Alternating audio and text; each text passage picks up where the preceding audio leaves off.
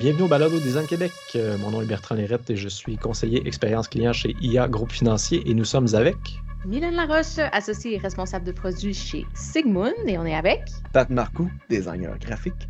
Aujourd'hui, on reçoit Myriam Belzide Maguire, cofondatrice et designer de Maguire Shoes. Moi, j'ai bien aimé que, encore, vu qu'on avait un entrepreneur avec nous, euh, de voir les milliers de tâches qu'il faut gérer quand on est entrepreneur, designer en plus, assurer tous ces rôles-là, ça doit vraiment pas être facile. C'est ce qu'on a constaté et ce qui m'a marqué aujourd'hui. Euh, toi, Mylène, qu'est-ce qui t'a marqué? Beaucoup de choses, en fait. Du début à la fin, j'ai trouvé ça passionnant. Euh, c'est un côté du métier de designer qu'on connaît moins, du côté manufacturier. Mais à la toute fin, elle a donné son conseil pour les jeunes designers et ça m'a touché particulièrement. Partage cet avis-là avec elle. Euh, dans mon quotidien d'entrepreneur, je m'inspire de mes expériences passées, euh, de, mes, de mes employeurs passés aussi pour agir euh, à titre d'employeur autrement. Fait que j'ai trouvé que c'était extrêmement brillant comme conseil et éclairant aussi. Toi, Pat? Moi, j'ai vraiment aimé l'aspect test de produit. Tu sais, on entend beaucoup parler dans, la sphère numérique de, de, toutes les techniques qu'on utilise, mais euh, à quel point c'est un défi euh, quand même de taille avec toutes les limitations dues euh, au processus de, de, création, de manufacture, de tester les produits. Donc, j'ai vraiment trouvé ce segment-là vraiment, vraiment intéressant. Sur ce, bonne écoute.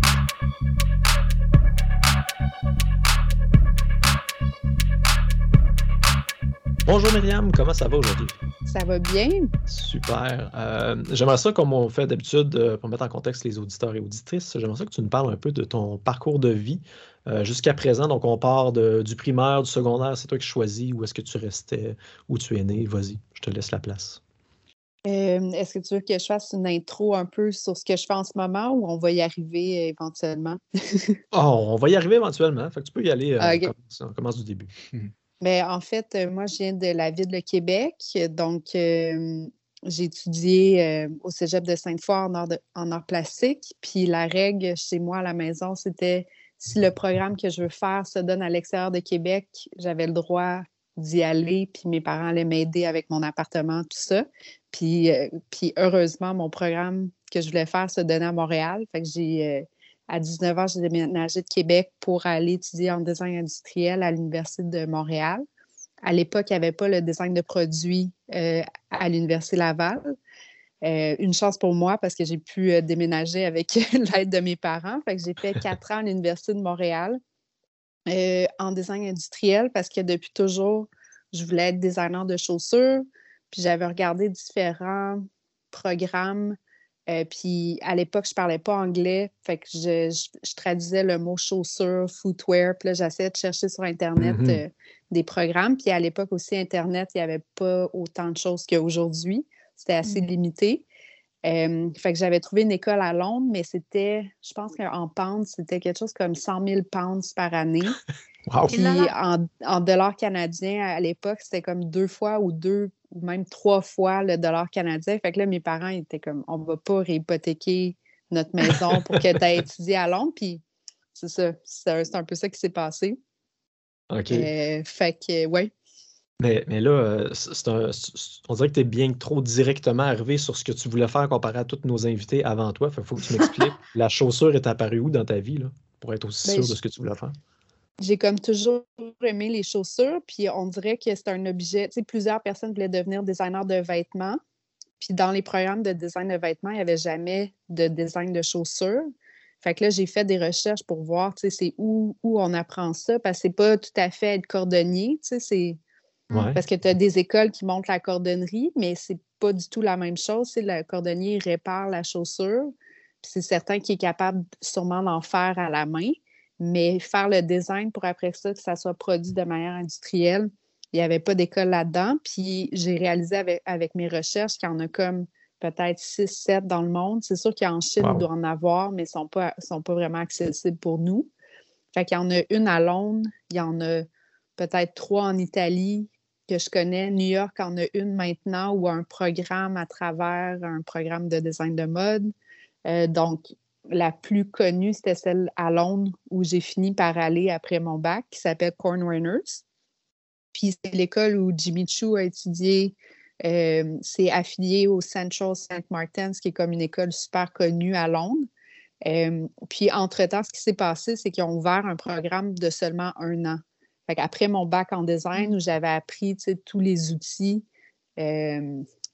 Photoshop, Illustrator, euh, mm-hmm. designer, dessiner, j'avais toutes les bases. Fait quand je suis allée à l'école, c'est vraiment juste pour apprendre la chaussure. Puis là-bas, il y avait toutes les machines pour fabriquer la chaussure, c'est-à-dire euh, les, euh, les pour faire la chaussure, ça prend beaucoup de machinerie. tu, peux, tu peux faire certains types de chaussures à la main chez toi, comme une paire de sandales ou une ballerine en cuir. Mais pour faire des bottes, pour faire. Euh, mm-hmm. Il y a plein de sortes de. Ça te prend des moules, ça te prend plein, de, plein de trucs. Fait que l'école où j'allais, il y avait toute la machinerie. Fait que ça prend des machines à coudre qui ne sont pas des machines à coudre conventionnelles. Ça prend des trucs pour traiter le cuir. En tout cas, bref, il y a, beaucoup, beaucoup de machinerie. Ce qui fait que c'est difficile, de, disons, de partir à ton compte en fabrication de chaussures parce qu'il faut que tu achètes toutes ces machines-là. Mm-hmm. C'est aussi ça qui fait qu'il n'y a pas beaucoup d'usines qui restent ici parce que même les machines, les usines qui sont ici les achètent en Italie.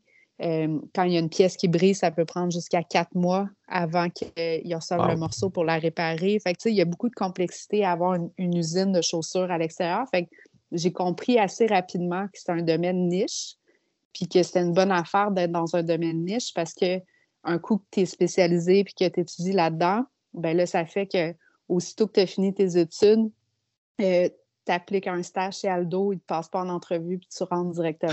c'est ah ça qui s'est passé, Fait que dans le fond, payer cette école-là, c'est un programme d'un an. J'ai eu une bourse de 15 000 de la Fondation de la mode. Euh, fait que ça m'a aidé à payer mes études. Puis à ce jour, là, je pense que je vais finir en juin, payer mes études à Londres. Euh, puis je suis allée à. J'avais genre 24 ans, puis là, je vais avoir 37 ans le mois prochain. Ah. Mais euh, Ça, ça, a valu la peine, mais comme euh, c'est sûr que là, j'ai fait juste un an. C'est peut-être pas une bonne idée de faire trois ans. Il y a d'autres moyens d'acquérir l'expérience sans payer genre tout cet argent-là. Fait que j'étais comme j'étais contente de l'avoir fait pour un an, mais j'aurais peut-être regretté avoir payé le programme pour euh, trois ans. Hmm. Je pense qu'un bac en design industriel me rendait plus compétente dans ma job qu'un bac à cette école-là qui fait juste la chaussure. au moins, avec le design industriel, tu apprends des trucs un peu plus larges. Là, maintenant, dans ma job, il euh, faut que je bâtisse des boutiques, il faut que je fasse de la production de. Il faut que j'imprime des étiquettes. c'est très large, le type de production que je fais. Puis le design industriel me permet de, de faire tout ce type de suivi-là de produits. Fait que c'est ça. Après Londres, je suis allée chez Aldo pour un stage d'été qui c'est comme parce que je devais, j'avais aussi appliqué pour aller à la Fabrica, qui est un centre de recherche euh, de Benetton en Italie. J'avais mm-hmm. appliqué, puis il y a à peu près 1000 personnes qui appliquent, puis ils, prennent 30 personnes. Puis justement, vu que moi, j'utilisais la chaussure, j'avais fait des dessins de souliers, puis ça les a intrigués. Fait qu'ils m'ont invité pour un essai. Puis quand j'ai fait l'essai, finalement, ils m'ont offert un contrat de un an. Fait comment ça fonctionne, c'est que euh, c'est Benetton qui est une compagnie de linge qui était populaire ici dans les années comme 80-90. Mm-hmm. Euh, en Italie, ils possèdent toutes les autoroutes. Euh, tu sais, comme ils ont, ils ont oh plein. Il y, avait, il y avait une compagnie de Formule 1 à l'époque. Ils ont un musée mm. proche de où je travaillais avec toutes les autos de Formule 1. Ils ont, ils ont plein de, de, business différentes. Fait je pense qu'avec Berlusconi, c'est comme une des familles les plus riches en Italie. Fait qu'ils ont bâti euh, un espèce de centre en plein milieu, proche de Venise, à peu près à 30 minutes de Venise, en plein milieu d'un champ. C'est un building de Tadao Ando, qui est comme un architecte japonais connu. Puis, vous irez voir des images sur Internet. Là, le, ça s'appelle fabrica.it, je crois, le, site mm-hmm. web. Puis, euh, le building est super beau. Fait que, dans le fond, euh, tu es payé pour être là, tu es logé, tu as des lunchs tous les midis, parce qu'en Italie, dans les grosses compagnies, tu as des cafétérias qui, ont des lunchs gratuits. Mmh. Puis, mmh. Euh, puis tu fais du design, puis ils payent ton billet d'avion, ton visa. Fait que, tu comme un jeune de 25 ans, c'est pas mal le fun. Oh, puis après ça, tu fais... Ouais, c'est ça. Puis après ça, tu fais des expositions partout à travers le monde. Euh, on, on, a fait la semaine de design à New York, on a fait euh, une exposition en Belgique, euh, le Salone del Mobilier à Milan, une exposition au Bon Marché à Paris. On faisait plein de projets super le fun. Fait j'ai fait ça pour un an, puis quand j'ai terminé, je suis retournée chez Aldo euh, pour presque six ans après ça. Puis là, c'est là que j'ai vraiment appris mon métier parce que Aldo, c'est comme une des plus grandes compagnies de, qui fait de la chaussure au monde, puis tu sais, qui est spécialisée dans la chaussure, qui fait des designs. Puis en plus de ça, c'est basé au Québec. Fait que, tu sais, après mon expérience en Italie, je sais comme, est-ce que je reste en Europe? Est-ce que je mm-hmm. reviens? Mm. Mais vu que j'avais déjà des contacts là-bas, puis c'est quand même une super job pour euh, quelqu'un de 25 ans ah qui, qui, termine. Fait que je suis allée chez Aldo, puis la première fois qu'ils m'ont amené en Chine, j'avais justement 25 ans. Fait que la, prochaine, la première fois que j'ai eu des usines euh, en Asie, j'avais 25 ans. Puis je, suis allée avec un billet première classe. Fait que c'est quand même une expérience euh, un mm. peu intense pour un jeune de 25 ans, mais je pense qu'ils ont dû voir que j'étais motivée. Puis on dit OK, on l'amène, puis genre ça va comme y faire une, belle expérience. Puis euh, c'est ça qui s'est passé. Puis après ça, ben là, après ça, j'y allais quatre fois par année en Chine. Puis on allait magasiner à Paris, Londres, Milan. Euh, on faisait New York, LA, Miami. On faisait Shanghai, Hong Kong, tout pour du shopping. Euh, fait puis on voyageait à travers le monde pour acheter des produits, pour s'inspirer, pour faire nos collections. Fait que, c'était, quand même intense. Fait que mm. je voyageais peut-être 40% de l'année. Euh, puis, tu sais, au début, c'est vraiment le fun, mais en année, tu es, comme épuisé. ça doit. Quand tu es rendu à ta troisième semaine en Chine, pas de, pas de week-end, pas de temps off, de 8 heures le matin à 8 heures le soir, ben, des fois, tu te dis, OK, ben, je travaille beaucoup. Fait peut-être que partir ma compagnie, ça serait pas si pire que ça, finalement. fait que c'est, tu sais, puis aussi, euh, chez Aldo, j'avais travaillé pour une plus petite division où on faisait tout. Tu sais, je faisais euh, le design, je faisais du développement de produits, de la négociation de prix, je travaillais avec les acheteurs. Fait que je voyais tout le processus au complet. Je, surveillais les ventes, les magasins, tu sais, qui, qui avait vendu quoi. Fait que je faisais vraiment tout, le processus comme si c'était ma compagnie. Mmh puis, euh, euh, puis après ça, je suis allée dans une plus gros, un plus grand département où je faisais juste du design. Fait que je faisais toujours le design. Après ça, j'ai fait, euh, j'ai importé des matériaux. Fait qu'on a ouvert un, moi puis une de mes amies, Lou, qui était basée en Chine. On a fait, on a tout ouvert un département de matériaux, importé les matériaux au bureau en Chine parce que Aldo venait d'ouvrir un bureau en Chine. Fait que j'ai fait ça un peu.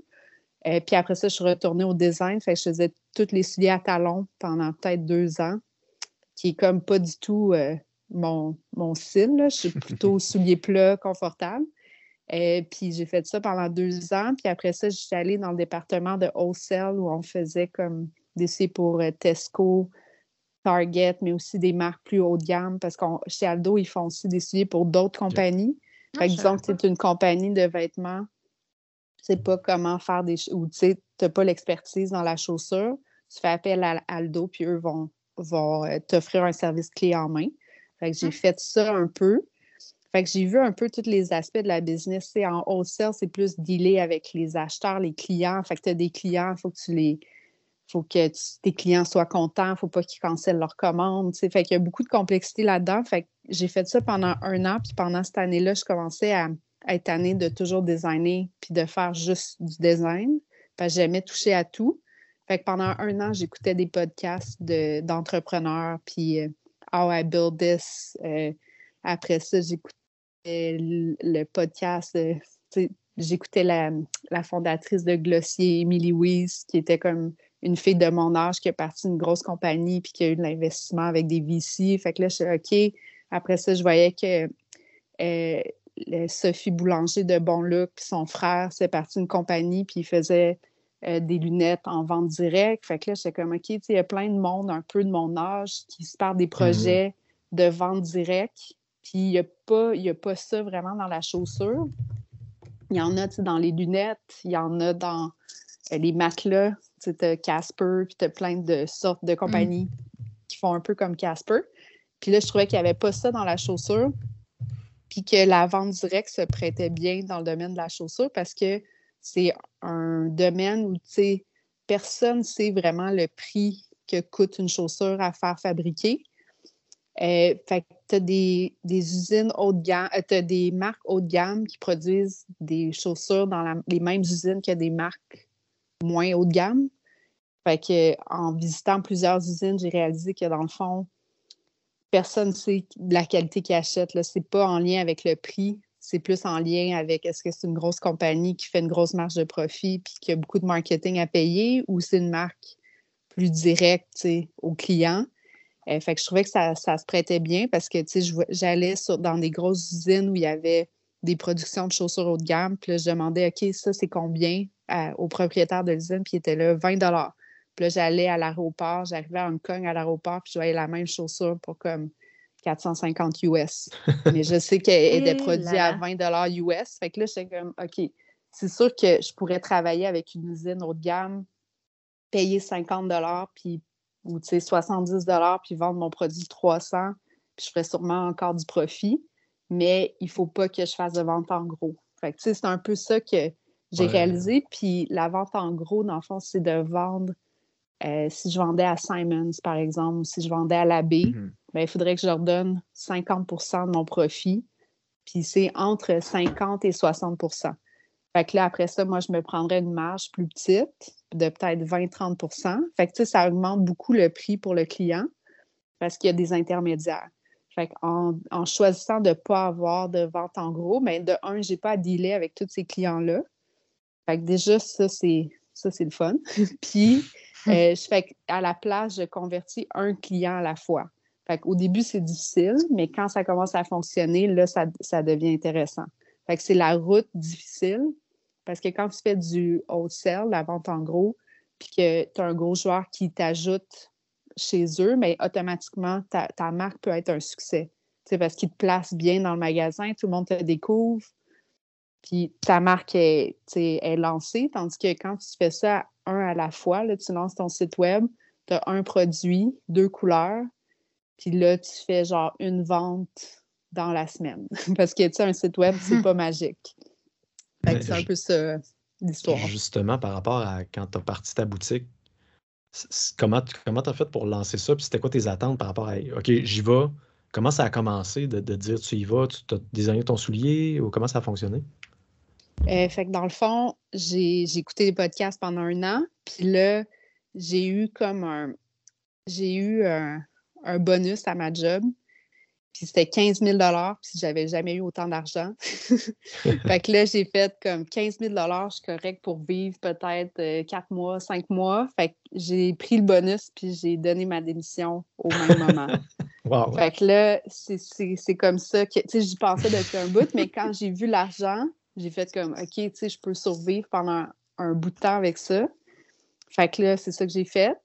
Euh, puis euh, là, j'avais 15 000 Fait que j'ai acheté une première commande, un soulier avec le 15 000 Puis c'était un soulier deux couleurs. Puis c'est un de mes amis avec qui j'ai étudié à Londres qui, avait qui connaissait une usine haut de gamme en Chine. Fait que ma première production a été faite en Chine juste parce que c'était mon ami. Puis mm-hmm. genre, j'avais confiance en lui. Puis je savais qu'il y avait une usine vraiment cool avec qui il travaillait. Euh, fait c'est ça, on a fait un premier soulier ensemble. Euh, puis après ça, je l'ai vendu, je l'ai lancé au souk, à la SAT. Fait qu'on a réalisé que, tu sais, en montrant nos produits au souk, après ça, on faisait des ventes en ligne. Fait qu'à chaque fois qu'on montrait nos produits en personne, là, on faisait des ventes en ligne peut-être pour les deux semaines après. Puis après ça, ça arrêtait. Quand on avait un article dans la presse, on faisait quelques ventes en ligne, puis après ça, ça arrêtait. Fait que là, on a vite vu qu'il y avait une corrélation entre faire de la vente en personne, puis après ça, les gens qui achètent en ligne. Par rapport à ça, comment, comment tu te faisais voir puis te connaître le marketing? Est-ce que c'est un aspect que tu avais déjà touché? C'est quelque chose que tu as appris euh, à l'école ou même pas? Ou c'est chez Aldo? C'est ça. Fait que dans les débuts, euh, j'ai acheté cette production-là. Puis là, ma soeur, mes parents étaient comme Qu'est-ce qu'elle fait? Elle a lâché sa, sa job bien payée. Puis euh, puis là, à part ça, fait que ma soeur, elle était directrice de communication marketing dans un organisme qui euh, s'occupe euh, de toutes les, les, compagnies de publicité au Québec. Fait qu'elle avait beaucoup d'expérience en marketing, en mm-hmm. publicité. Fait qu'elle a commencé à m'aider comme un peu par pitié, là, pour pas que je me plante. Fait que là, la meilleure aide, ça. Elle m'aidait, tu sais, puis là, c'est comme ça qu'on se faisait un peu des petites stratégies marketing, mais le souk en soi a beaucoup, à Montréal, a beaucoup de visibilité. Fait que tout de suite, euh, quand j'ai lancé, je pense que ma, première ou deuxième cliente, c'était Jessica Barker des Intrépides, qui une émission ah, que j'écoutais quand j'étais jeune. Fait que j'étais là, OK, cool. fait que déjà, ça, ça montrait ton produit aux bonnes personnes, à des gens qui travaillent dans des agences, euh, qui sont des acteurs ou des musiciens. Fait que ça, déjà, ça réunit le, bon public pour faire connaître ta marque. Fait on a eu beaucoup de clients aussi qui travaillaient dans des agences de publicité qui nous avaient vus au souk. Puis ça, c'est comme un peu des micros-influenceurs qui, après ça, on voyait, disons, on vendait une paire de clés chez Sidley, puis après ça, la semaine d'avant, à l'après, on en vendait trois. Fait que c'est un peu comme ça que ça a commencé. OK. Puis par rapport à ta clientèle, justement, que tu t'abordes présentement, quand tu as parti ton entreprise, je suppose que tu as réfléchi à tes valeurs, qu'est-ce que tu voulais faire comme entreprise, tout ça. Euh, est-ce que tu as, dressé ta clientèle en fonction? Comment tu as fait pour fonctionner à ce niveau-là? Bien, dans le fond, nous, notre, euh, notre mission, c'est de rendre les chaussures haut de gamme plus accessibles. Fait que dans le fond, ma clientèle cible, c'est un peu les gens professionnels comme moi qui aiment les belles choses, mais que souvent, tu sais, les gens, moi, je suis comme ça, là, je vais dans une boutique, c'est sûr que le vêtement que je touche, c'est le plus cher de tout le rack, parce que j'aime ça, les belles choses, c'est juste que j'ai pas nécessairement le budget pour me l'acheter. Fait qu'on venait toucher à tous les gens qui aiment le design, qui aiment les belles choses, les produits bien faits, mais que c'est un peu contre leur principe de payer 1000 dollars pour une paire de chaussures.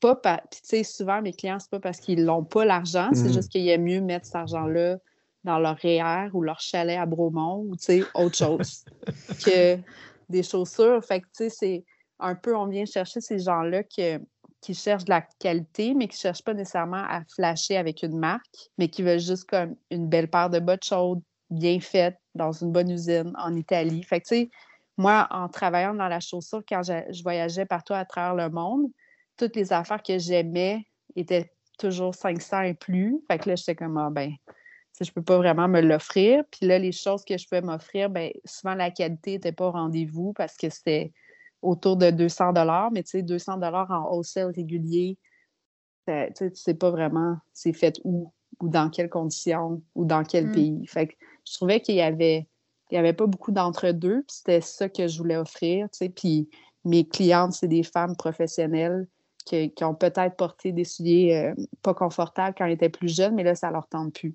Fait que ça leur mmh dérange pas d'avoir une paire, mais que la paire, elle va la porter à chaque jour, puis elle va être contente, puis ça va être confortable. Fait que, tu sais, j'ai aussi beaucoup de clientes qui sont 50 et plus, puis que justement, eux autres, ils n'ont plus de patience avec les souliers pas confortables. tu sais, ils ont, je veux dire, ils en ont porté peut-être dans leur vingtaine, puis là, ils ont du budget.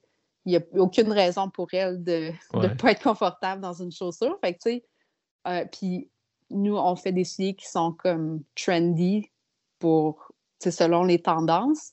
Fait que souvent, une chaussure va vendre parce que c'est l'article cool de la saison pour une fille plus jeune.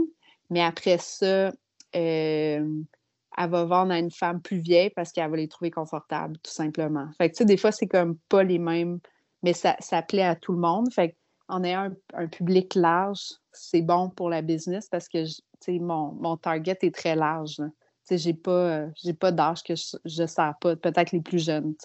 OK. Puis quand on passe à cette clientèle-là, pour moi qui est extérieur à ce milieu-là, ça me semble être un marché qui semble intéressant et probablement déjà attaqué par d'autres. Ça, ressemblait à quoi? C'est parce qu'il n'y avait rien qui se faisait dans ce, créneau-là sur le marché? Bien, il y, en, y en a de la chaussure qui, tu sais, comme mettons, on produit dans les usines, nos compétiteurs qui produisent au même endroit que nous vont vendre des fois le double de notre prix. Fait que dans le fond, c'est juste que cette qualité-là se retrouve pas au prix qu'on offre parce que tous nos compétiteurs sont dans le modèle régulier. Fait qu'en étant indépendant, puis en vendant les produits seulement dans nos deux boutiques, puis en mmh. ligne, ça nous permet d'offrir le meilleur prix euh, à nos clients. Puis c'est excitant pour les usines parce que les usines, eux autres, ils voient le potentiel de croissance parce que tous leurs autres clients vendent à plusieurs distributeurs différents. Mais si on arrive à croître avec notre modèle d'affaires, mais là, c'est avantageux pour les usines parce que les autres peuvent charger un prix mmh. raisonnable, tu sais, puis c'est avantageux pour nous parce qu'on ne donne pas de, de cote à personne. Ça permet-tu, dans ce cas-là, d'assurer d'avoir une production plus éthique ou plus responsable au niveau des conditions de travail. tantôt, tu l'as abordé rapidement avec le, les, chaussures là, euh, qui se détaillent autour de 200 qu'on ne sait pas trop son fait tout. Comme, comment tu te positionnes par rapport à ça? Oui, bien, tu sais, une chose que j'aimais pas vraiment de ma job, c'était de toujours aller repousser l'usine pour les prix. Fait que, tu sais, toujours leur dire non, mais 50 tu sais, pourquoi tu me le fais pas 50 sous moins cher? Fait que, tu sais, c'était toujours le. C'était toujours l'usine qui devait céder. Puis c'est sûr que si mmh. ton usine cède, ben là, après ça, ça c'est les travailleurs qui écopent, tu sais. Fait que j'aimais pas cet aspect-là de toujours les forcer à prendre les matériaux les moins chers puis à changer pour sauver comme 50 sous. avec notre modèle d'affaires qui est transparent, ben, on le paye le 50 sous plus, puis le client mm-hmm. voit qu'on l'a payé, puis lui va payer un dollar de plus. fait, ou il va payer deux dollars de plus. Fait j'aimais juste pas toute cette relation-là avec les usines de négocier les prix à l'infini pendant des semaines de, de back and forth sur. Euh, puis là, finalement, ben, le compromis, c'est souvent de changer les matériaux pour quelque chose de moins cher ou qui mm-hmm. vient, qui vient pas d'un super bon fournisseur. Fait que moi, j'avais envie d'utiliser les meilleurs matériaux que je pouvais jamais utiliser en fast fashion. Euh, faire la semelle de cuir, que c'est toujours trop cher pour du fast fashion, ben moi, je peux le faire pour mes clients parce que le prix fait du sens en bout de ligne pour tout le monde. Fait que ça me permet de faire des choix comme excitants pour, euh, pour tout ça, puis j'ai pas de, de contraintes, tu Fait que c'est ça, c'est ça que j'aime comme designer, c'est que, quand tu travailles pour une grande entreprise, souvent, tu as beaucoup de contraintes. Tu tu peux pas faire la couleur, tu peux pas faire euh, des... Hmm. Tu peux pas faire ce que tu veux, bref tu touches un peu à la conception, justement. Euh, nous autres, on est plus dans le numérique. Fait que j'étais curieux de voir un peu le processus de conception que tu utilises. Autant au début de l'inspiration que tu as parlé un peu, tu, voyageais avec Aldo, tu allais voir un peu ce qui se faisait un peu partout dans le monde, tu ramenais ça. Comment, comment ça se passe de A à Z, mettons, là, de, concevoir une chaussure? Mais c'est ça, c'est, ça part de la même méthodologie de design qu'on utilise tous pour jamais manquer d'inspiration c'est de faire beaucoup, beaucoup de recherches pour voir un peu ce qu'il y a sur le marché, qu'est-ce qui se passe, parce que tu fais beaucoup de recherches pour pas nécessairement faire exactement la même chose que ton compétiteur, mais tu vas être dans la même ligne. Fait pour moi, la recherche, c'est super important euh, pour pouvoir situer notre marque, où on se situe dans ce immense marché-là.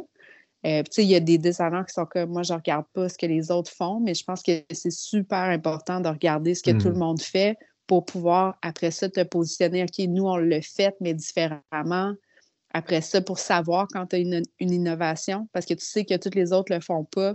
Donc, tu peux arriver avec une innovation. Fait, euh, fait qu'il y a beaucoup de recherches qui se fait en, amont. Puis maintenant, j'ai une assistante designer avec moi. Fait que c'est, le fun parce que ça me permet de, de couvrir plus parce que j'avais plus de temps pour juste faire du design. J'y arrivais plus euh, à un moment donné parce que je fais la, gestion de l'entreprise. Fait que maintenant, j'ai une assistante designer. Euh, fait qu'on on regarde le runway, on regarde euh, les magasins, on regarde en ligne. Tu sais, maintenant, en ligne, tu peux voir les boutiques de partout dans le monde. Fait que moi, j'ai une liste de boutiques que je faisais quand j'allais magasiner à Londres ou à Paris. Ben, je peux aller voir c'est quoi leur sélection en ligne pour m'inspirer. Fait qu'on fait ça. Puis après ça, comme compagnie, j'ai travaillé avant où on faisait tous les modèles existants sur la planète. Fait que là, on fait un peu l'inverse. Je pouvais designer dans une année, je pouvais faire 800, 1000 sketchs, 1000 hmm. échantillons que je corrigeais en Chine pendant trois semaines de temps. Tu vas en Chine puis tu corriges 150 échantillons. Fait que c'est beaucoup de souliers. Fait, que c'est ça. Fait que pour mon entreprise, j'avais envie qu'on s'assoie et qu'on fasse OK, c'est quoi les items qu'on a vraiment envie de porter dans six mois? Tu sais, c'est quoi les trucs mm. qu'on cherche mais qu'on n'arrive pas à trouver à un prix qui est juste? Euh, tu sais, c'est soit que ça existe juste dans le haut de gamme. Euh, puis souvent, on regarde, tu sais, qu'est-ce que le bas de gamme fait pour pas justement arriver avec la même chose, mais plus cher. Fait qu'on s'assure toujours, d'offrir quelque chose que tu peux pas trouver dans, chez Zara, par exemple. Que tu ne retrouveras pas la même valeur. Fait mm-hmm. qu'on étudie beaucoup ça. et euh, puis là, après ça, un coup qu'on a déterminé c'est quoi les items qui nous font triper, ben là, on passe, on commence à sketcher. Fait qu'on on, s'inspire de plein de trucs. des fois, on voit une semelle, un détail sur une semelle qui est intéressant, sur une sandale. Là, on va le mettre sur une flat, puis on change le upper. Fait que, tu sais, c'est beaucoup un peu euh, des Frankenstein, là. Tu prends un détail que tu aimes sur un soulier qui n'a pas du tout rapport avec ce que tu essaies de faire, mais là, tu l'ajoutes sur un autre soulier, puis là, ça crée quelque chose d'unique. Fait que c'est souvent comme ça que les, meilleurs designs sont faits euh, pour la chaussure. Puis aussi, ça va avec, euh, après ça, tu regardes avec l'usine qu'est-ce qui est disponible dans les moules, qu'est-ce qu'ils ont déjà d'ouvert. Fait que des fois, les usines vont proposer des moules de d'autres marques haut de gamme qui ont développé pour des grosses, grosses compagnies. Euh, puis moi, je peux prendre le moule, et après ça, changer la semelle, euh, changer ce qu'on appelle le upper, la partie du, haut en cuir, ça, ça change facilement. Fait que je je vais utiliser le même moule, mais après ça, je vais arriver avec une idée complètement différente. Mais vu que la grande compagnie a ouvert le moule, je ne paye pas les frais. Fait que, ah, on fait souvent des trucs comme ça. Fait que ça rend. Des, des fois, les clients sont dans un moule d'un soulier super cher, mais ils ne savent pas. c'est un peu comme ça qu'on fonctionne.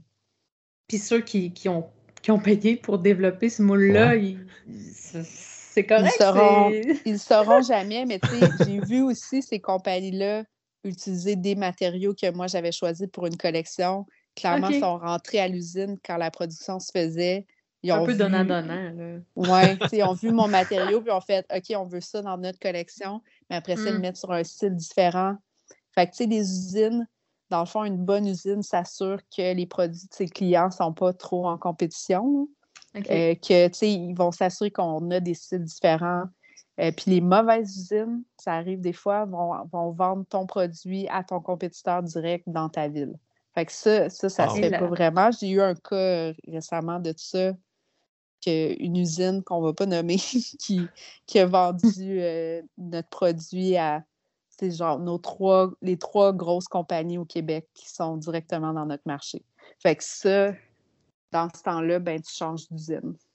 Ouais. Fait que c'est ça qui se passe. Fait, mais tu sais, j'ai une autre usine en Italie qu'un de nos compétiteurs directs les harcèle pour avoir notre, notre best-seller, puis ils refusent à chaque fois. Puis il leur dit Vous êtes dans le même marché, je ne peux pas vous la vendre. Sauf qu'il peut vendre ma botte à ses clients japonais, que je ne verrai jamais leur magasin au Japon. Fait que ça, ça ne me dérange pas. des fois, on va.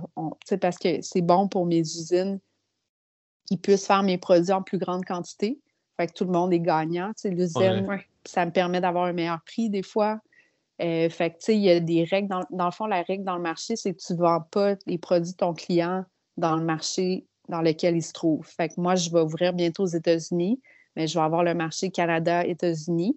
Mais si après ça, mon usine vend à ses clients en Suisse puis au Japon, ça ne me dérange pas parce que mes clients vont magasiner pas mm. en Suisse puis au Japon. Donc, euh, c'est comme ça que ça fonctionne euh, ouais, pour euh, les territoires. c'est drôle comment que les fournisseurs ont du pouvoir dans la chaîne. Parce que nous autres, dans le numérique, c'est un peu comme si genre tu avais des serveurs Amazon, puis Amazon se mettait à, vendre tes produits. c'est comme vraiment weird comme idée. Tu sais. Mais en même temps, c'est drôle, j'avais une discussion justement aujourd'hui avec mes associés sur les, les bases communes qu'on peut utiliser pour faire construire les sites mm-hmm. web qu'on peut réutiliser effectivement dans d'autres euh, dans d'autres produits. Puis on se disait, mais comment on fait pour que le client comprenne c'est la propriété de qui, dans le fond, ce, ce, bout-là de code, là, tu sais, puis si c'est correct de le réutiliser, puis il y a quand même une question légale autour de ça, par rapport à la compétitivité aussi de, de ce client-là, tu sais, est-ce que est-ce que c'est correct d'utiliser un bout de code qu'on a développé pour quelqu'un, pour un autre client? Ben non, s'il est dans le même marché, mais oui, s'il est complètement ailleurs. tu sais, pour ça que le, tantôt on parlait du donnant-donnant. Ça peut, un client peut profiter de l'expérience d'un autre client avant, comme peut faire profiter un, suivant. ça peut être une dynamique semblable peut-être pour le web. Oui, ben, ça me fait penser aussi, moi, en 2005, maintenant, quand je faisais des gestionnaires de contenu, genre WordPress n'existait pas vraiment dans ce temps-là. Puis quand on créait des codes, on le voyait vraiment comme on développe un système qui est réutilisé pour plusieurs clients mais on le compte un peu comme l'expertise de, tes, employés aussi. Tu sais. Tu vas pas dire Ah, tu as travaillé, puis là, tu es devenu meilleur, fait que tu peux pas travailler sur notre client parce que lui a payé pour toi. Tu sais. C'est un, peu, drôle la dynamique. C'est juste que ce que je trouve comparé ici, c'est que c'est même plus toi à l'interne, c'est la personne avec qui tu fais affaire. Fait que si on compare maintenant avec des serveurs Amazon, c'est comme si Amazon revendait ton code. Tu as, le framework que tu as fait sur leur serveur, qui se mettent à le vendre. C'est vraiment weird. Tu sais. Mais tu sais, moi, je le vois comme un partenariat parce que, Ouais. tu sais, puis contraire, c'est- souvent comme ça avec les grandes compagnies, mais tu sais, les grandes compagnies, ton partenaire à l'étranger, là, ton usine est comme complètement à ta merci. Tu sais, Puis ça, je trouvais que c'était un peu. J'ai de la misère avec ça, que Ouais. la compagnie, c'est elle qui est au top de toute la chaîne, puis après ça, tout le monde en bas peut souffrir, on s'en fout. Tu sais, fait que Ouais. c'est. euh, j'aimais pas cette approche-là, fait que j'ai choisi des partenaires avec qui on est comme proches, puis que, ils veulent notre réussite. Fait que des fois, ils nous, ils nous refilent justement des moules de d'autres de leurs clients, sauf que je leur donne mes designs, puis ils peuvent les revendre à quelqu'un d'autre Mm. sur un autre marché, puis on est content tout le monde parce que, je veux pas que mon usine fasse faillite, je veux que mon usine soit performante. Euh, j'ai un de mes fournisseurs qui est décédé de la COVID. C'était trois frères, puis euh, un des trois qui est décédé. Puis là, depuis ce temps-là, l'usine est plus lente. Fait que là, on essaie de penser comme qu'est-ce qu'on peut faire pour les aider à Mhm. se remettre sur pied pour que après ça, nous, on ait un meilleur service. Fait que c'est vraiment comme moi, je les vois comme une extension de notre compagnie. Euh, Puis, euh, tu sais, eux autres, euh, ils ont investi en nous. Tu sais, on est leur plus petit client. Tous les autres clients qu'ils ont, c'est des plus gros que nous. Puis ils ont investi dans nous parce que quand on est allé les, les rencontrer, ça a cliqué tu sais, sur un plan personnel. Puis ils ont vu quelqu'un qui avait travaillé dans l'industrie pendant longtemps puis que- qui se partait en affaires, fait qu'il y avait peut-être plus de chances que ça marche que quelqu'un qui avait jamais travaillé dans l'industrie. Euh, puis on connaissait des gens en commun de l'industrie de la chaussure. Fait que c'est très petit là, comme milieu. Fait que si tu ne payes pas Mm. un fournisseur, tout le monde le sait.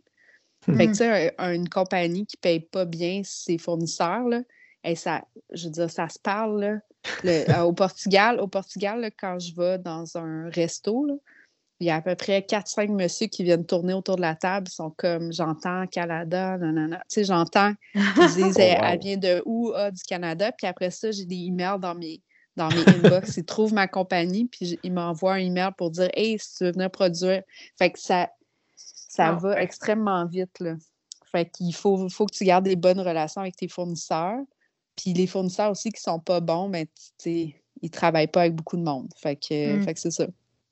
De, l'intérêt d'une relation très proche comme ça. Mais ma question, ce serait, connaissant pas du tout le marché, justement, qu'est-ce qui fait qu'au Canada ou au Québec, on ne peut pas avoir ce genre de, de, de- de produit-là? Parce que dans le fond, on s'attend que tu ne vends pas des milliers de chaussures à chaque année. Donc, qu'est-ce qui fait que tu es obligé d'aller ailleurs pour ça?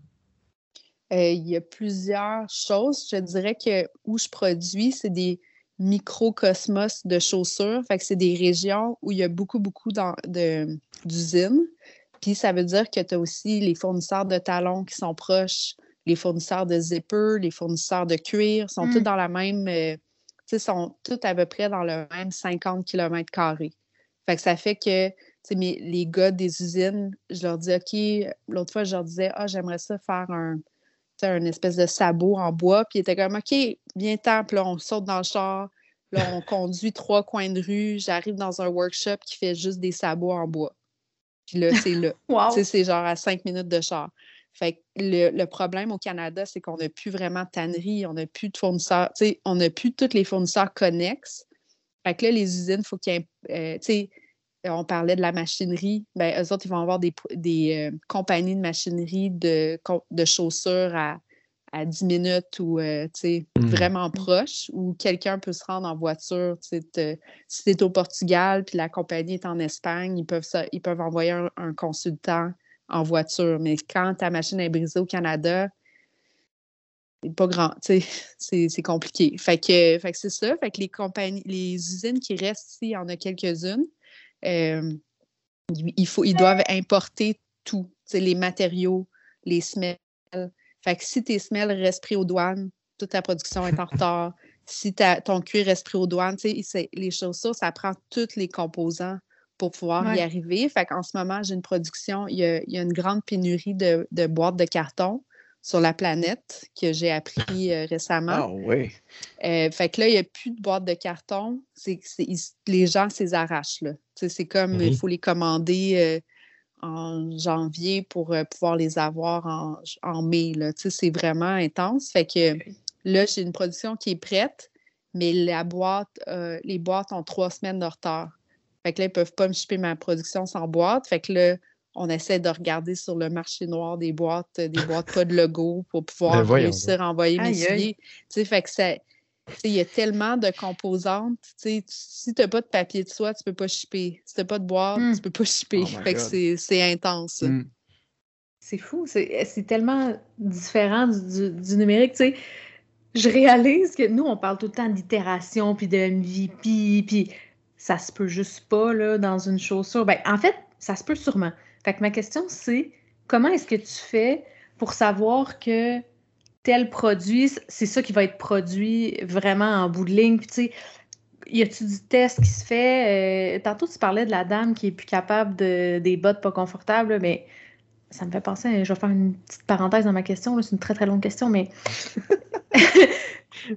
j'ai acheté des bottes d'hiver euh, une fois d'une marque que j'oublie le nom, puis après, mettons, un mois, le, le talon, mais l'intérieur, la couture a fendu, mettons. Fait que là, quand je rentrais mon pied dans ma botte, ben, je rentrais mon pied dans la couture. Puis là, ils me les ont remboursés, ils m'en ont renvoyé d'autres, puis ça a refait ça. Fait que là, ces bottes-là, la couture a fendu à cet endroit-là. Comment tu fais pour prévenir ce genre d'erreur? Si tu juste un standard de qualité qui est vraiment plus élevé dans des produits comme les tiens, que ça arrive pas, ou tu sais, que tel matériau va être plus confortable qu'un autre, ou comment tu fais pour assurer à cette cliente-là qui est plus capable que ces bottes-là, ils vont être confortables, il n'y a aucun problème? Ben ça, ça c'est c'est une combinaison de l'expérience des gens qui travaillent dans l'usine. Fait que, tu sais, c'est un bon patroniste. Il va avoir vécu des situations comme ça, puis il va savoir quoi faire pour, pour plus jamais que ça arrive. Mais on n'est pas à l'abri de ce genre de truc-là. Tu sais, cet, cet été, on a eu une paire de sandales qui se déchirait 50% du temps. Pourquoi? Là. On ne le sait pas, mais c'était entre autres parce que c'était la seule fois qu'on n'avait pas choisi un, line- un- l'intérieur en cuir. Fait que c'était une usine qui était habituée de faire, tu sais, qui connaît la résistance du cuir. Mais là, pour une fois, on voulait faire une sandale vegan parce que c'est bien à la mode, mais c'est ça. La moitié ont brisé. Fait que Oh là là. ça, ça va pas bien pour le projet vegan. c'est comme on de lancer ça, puis là, ça a pas. Fait que là, j'ai comme à peu près 200 paires que genre je les ai retirées du marché. Là, tu sais, je peux pas. Fait que là, ces 200 paires-là, ce qu'on va faire, ils ont coûté quand même cher à produire. Fait que l'usine absorbe la moitié euh, de la perte, puis nous, on absorbe l'autre moitié. Puis on va les vendre vraiment pas cher dans notre vente d'échantillons euh, en février. On va les vendre 45 plutôt que 220. Fait que là, on va dire aux gens, ça se peut qu'après quatre mois, ils déchirent. Achetez-en deux paires pour que Fait à que, 50 des chances. mais tu sais, à 45 c'est quand même fair, puis on les avertit d'avance. Ouais. Fait que là, puis quand j'ai des bris comme ça, sais, comme j'avais un, un soulier que souvent la languette en arrière déchirait, ben là, on vient de la faire plus épaisse, puis on a une nouvelle production qui va être plus Mm. épaisse. Fait que c'est sûr que des fois, tu fais des essais, ça marche pas, mais l'important, c'est comment tu, tu, euh, tu gères le service client. Fait que Mm. si, si tu restes, euh, si tu trouves des solutions pour tes clients, tu les rembourses. Tu payes- nous, on paye souvent le cordonnier quand parce que ça peut arriver aussi. Là. Ah, ben ouais. Ça peut arriver, c'est des, c'est des humains là, qui les font. Fait que ça peut arriver qu'il y a une couture qui a été moins bien faite puis qu'elle lâche. Puis ça peut arriver à des cils vraiment pas chers, mais aussi à des souliers qui ont coûté 1000 dollars. Fait que c'est vraiment, tu sais, le cuir, Mm. c'est pas... euh, Puis les gens, des fois, ils pensent, j'ai payé ça 1000 dollars, je vais les porter à tous les jours de l'hiver dans le slotch, puis ils vont rester parfaits. Mhm. Non, il faut Mhm. quand même que tu t'en, t'en prennes soin. Fait que c'est, c'est ça qu'on fait. Fait que bref, euh, tu peux pas prévoir ces choses-là. Il y a tellement de critères tu sais, par rapport à l'expérience, comme tu parlais, de certaines usines.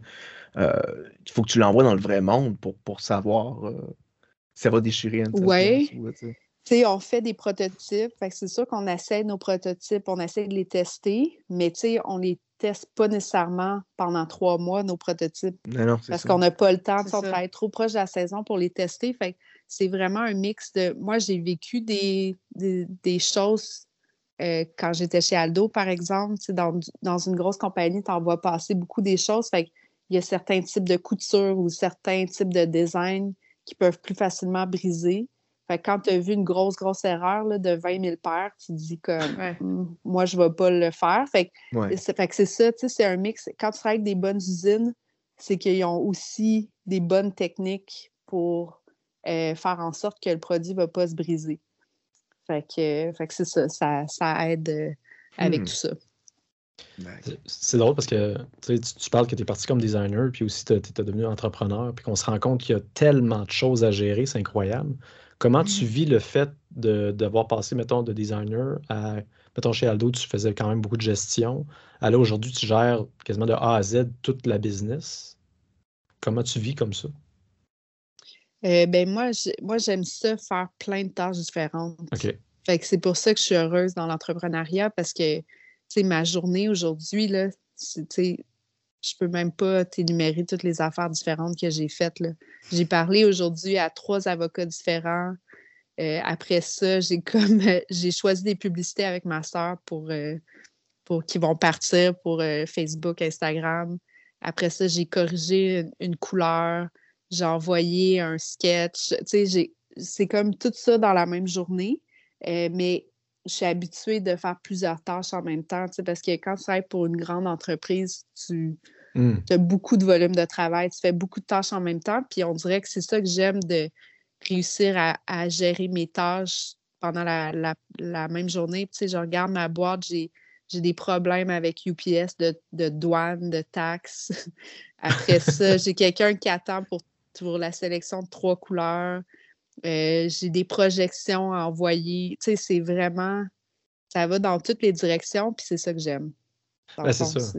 Je pense qu'il faut, savoir que ça, c'est le fun que tu aies pu prévoir avant, dans le sens que tu l'as un peu vécu avec Aldo. Tu as mm. fait le saut, après ça, tu savais un peu dans quoi tu t'embarquais, mais j'avoue que ça doit être incroyablement intense. Là, je peux même pas imaginer.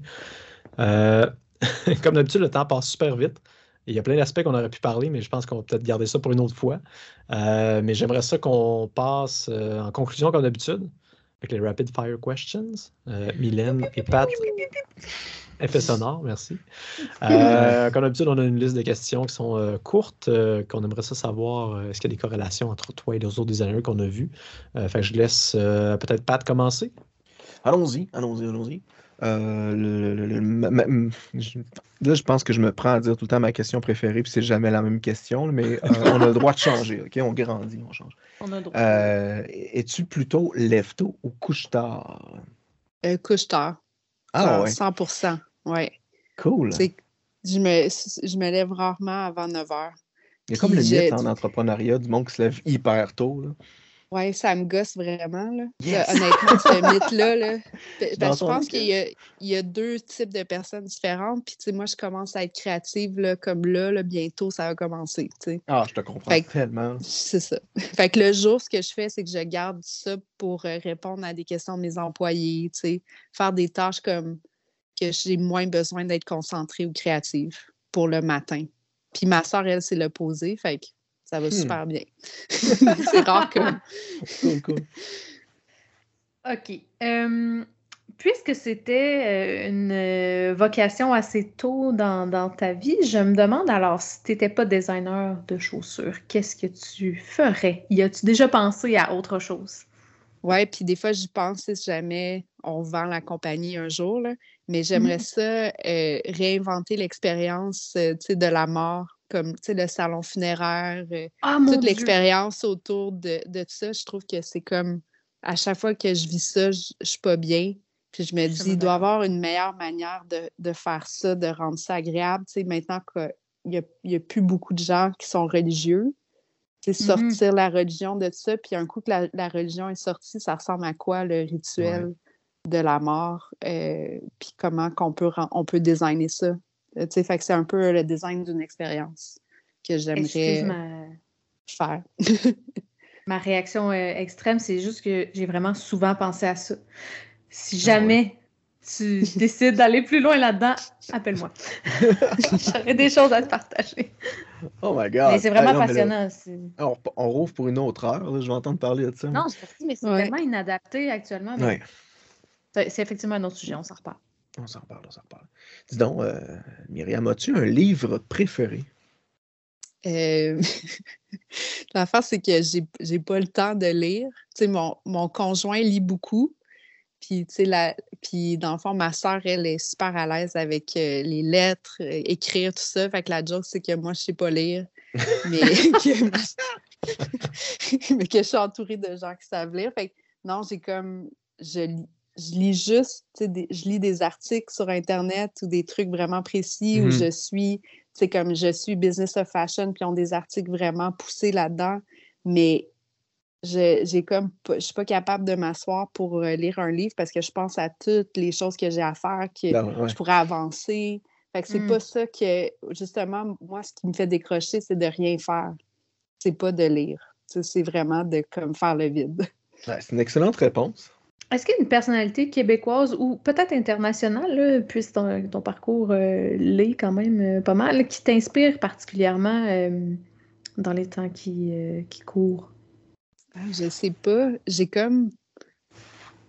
Je, je sais pas. J'ai pas vraiment quelqu'un que. Tu sais, une personne en particulier que j'admire, puis que j'aimerais avoir sa vie, puis que je. Tu sais, c'est- c'est pas vraiment. Je, je sais pas, j'ai. J'ai jamais non plus tripé sur un artiste en particulier. là. Peut-être quand j'avais 13-14 ans, là, mais j'ai jamais comme Hmm. euh, triper sur quelqu'un au, point que genre que je perdrais le contrôle si je rencontrais la personne. Là, fait que je sais pas, il y a, y a personne, il y a, y a rien qui me vient en tête. Là. Je dirais que je regarde plein de gens inspirants, puis je- j'essaie de voir ce qu'eux font d'in- d'intéressant. Euh, puis je m'inspire de différentes parties de différentes personnes, mais il n'y a pas comme une personne euh, Mhm. au-dessus de tout le monde. tu sais. Il faudrait, il faudrait que je prenne plus le temps pour y penser, mais il- il y a- c'est ça. Je dirais que c'est un mix de plein de gens différents qui m'inspirent. Ah, c'est une réponse euh, satisfaisante. hein. Excellente, même. Je suis vraiment euh, curieux. Est-ce qu'il y a un produit ou un service que tu pourrais pas te passer dans ta vie? Euh, mon chum dirait que c'est Instagram. Je lui dirais que c'est parce que je l'utilise pour le travail. Que je- Ouais, parce qu'il trouve que je passe beaucoup de temps sur Instagram. Mais, mais c'est vrai qu'il y a beaucoup de gens de mon industrie qui sont là-dessus. Puis c'est une manière de voir, tu sais, les gens qui font mieux que toi, qu'est-ce qu'ils font, de mieux que toi, que tu peux essayer de, de prendre pour après ça euh, grandir ton entreprise. Fait que, euh, fait que ouais, tu sais, je, je suis beaucoup de gens sur Instagram pour essayer d'a- d'analyser leur stratégie. Peut-être une petite dernière. euh, si tu avais le choix d'inviter quelqu'un pour euh, prendre le relais sur le balado des Anne Québec, euh, à qui tu penses? J'essaie de penser. J'ai plein, j'ai plein d'amis designers de plein de, de milieux différents, mais je il faudrait que je prenne un moment pour y penser. Tu sais, en design au Québec, ou sinon, moi, ce qui m'intéresserait, c'est de, de voir les grandes entreprises, disons, euh, Structube a une croissance fulgurante, euh, puis Ouais. ils font beaucoup, beaucoup de produits en, euh, le volume de produits qu'ils ont, c'est vraiment impressionnant. Tu sais, j- j'aimerais ça savoir qui design ces produits-là, puis qu'est-ce que Mm. ça prend pour euh, Mhm. sais, grandir une entreprise comme ça. Euh, même, même chose, c'est Maison Corbeil. euh, ils ont plusieurs, tu sais, ont ouvert en Ontario. Je sais que j'ai déjà discuté avec les propriétaires parce que c'est des clients, mais j'aimerais savoir, comment ils font pour designer leurs produits. euh, le genre, les compagnies qui ont réussi à développer des produits puis à les exporter en grande quantité, je trouve toujours ça super impressionnant. J'ai eu la chance de travailler avec M. Aldo. Que si je ne l'avais pas rencontré, j'aurais aimé ça savoir plus sur comment il a démarré, mais je pourrais, je pourrais vous en parler. J'ai eu la chance de passer beaucoup de temps avec lui puis avec sa femme. Fait que, tu sais, des compagnies comme ça de, de produits qui, ont, qui produisent en grande quantité, c'est ça qui, c'est ça qui m'intéresserait, moi, personnellement, de voir euh, comment, comment ils arrivent à, ça, à gérer ces produits-là, puis euh, à s'assurer que c'est ça, qu'ils vendent bien, tout ça. Fait que c'est des, c'est des sujets qui m'intéressent. Génial. Cool. Merci du partage. C'est vraiment intéressant, effectivement. Puis ça, ça nous. Bertrand le disait un peu en début de balado, ça nous, ça nous fait sortir un peu du numérique euh, duquel euh, nous, on provient les trois. Fait que merci pour ça, vraiment, Myriam. Super intéressant. C'est ça.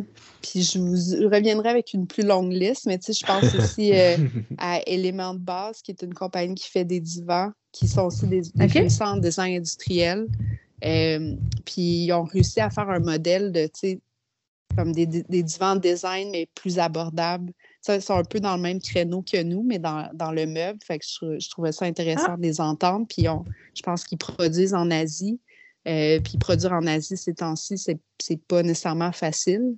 Fait que n'importe mm. qui aussi qui, qui, qui allait en Chine quatre fois par année, puis que là, il ne peut plus y aller, ça fait maintenant deux ans. Je pense que ça serait intéressant à entendre.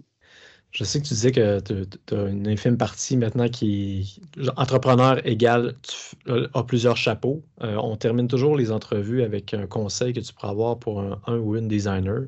Est-ce que tu aurais quelque chose à, transmettre à quelqu'un que tu dirais ça, ça m'a beaucoup aidé ou ça pourrait aider quelqu'un? Bien, je pense que les jeunes designers, euh, quand tu es plus jeune puis tu tu n'as pas nécessairement euh, une famille euh, à nourrir ou une hypothèque à payer. Je pense que c'est là que mmh. c'est l'important d'aller faire des expériences intéressantes. Fait que peut-être aller travailler pour votre compagnie préférée que vous admirez comme stagiaire gratuit pour deux mois euh, à New York, si, si genre ça vous fait triper. Fait que je pense que quand tu es jeune, c'est le moment d'expérimenter puis de, de, vivre un peu des rêves, là, aller travailler je sais pas, là, à Paris pour un designer ou un bureau de design graphique que tu aimes, euh, puis tu prends un, risque et que tu y vas. Je pense que quand tu es jeune, c'est ça qu'il faut faire. Mais sinon, l'important avant de se lancer en affaires, c'est d'avoir des expériences de travail.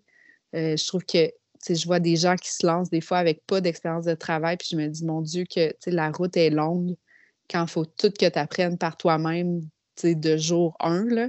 Moi, le, fait d'avoir travaillé dans l'industrie pendant presque 10 ans, ça m'a permis de. Ben, que quand on a commencé, ma soeur et moi, elle était experte dans son domaine, moi aussi. Puis on est parti. Puis en cinq ans, là, on a ouvert une boutique, une grande boutique à Montréal, une à Toronto pendant le COVID. Puis là, on est, c'est ça, j'ai passé la journée au téléphone à, à gérer la boutique de New York qu'on est en train d'ouvrir. Fait qu'on va hmm. ouvrir proche de Sceaux, euh, sûrement en avril 2022. Fait que j'ai passé la journée à. Il y a comme quatre avocats dans le projet.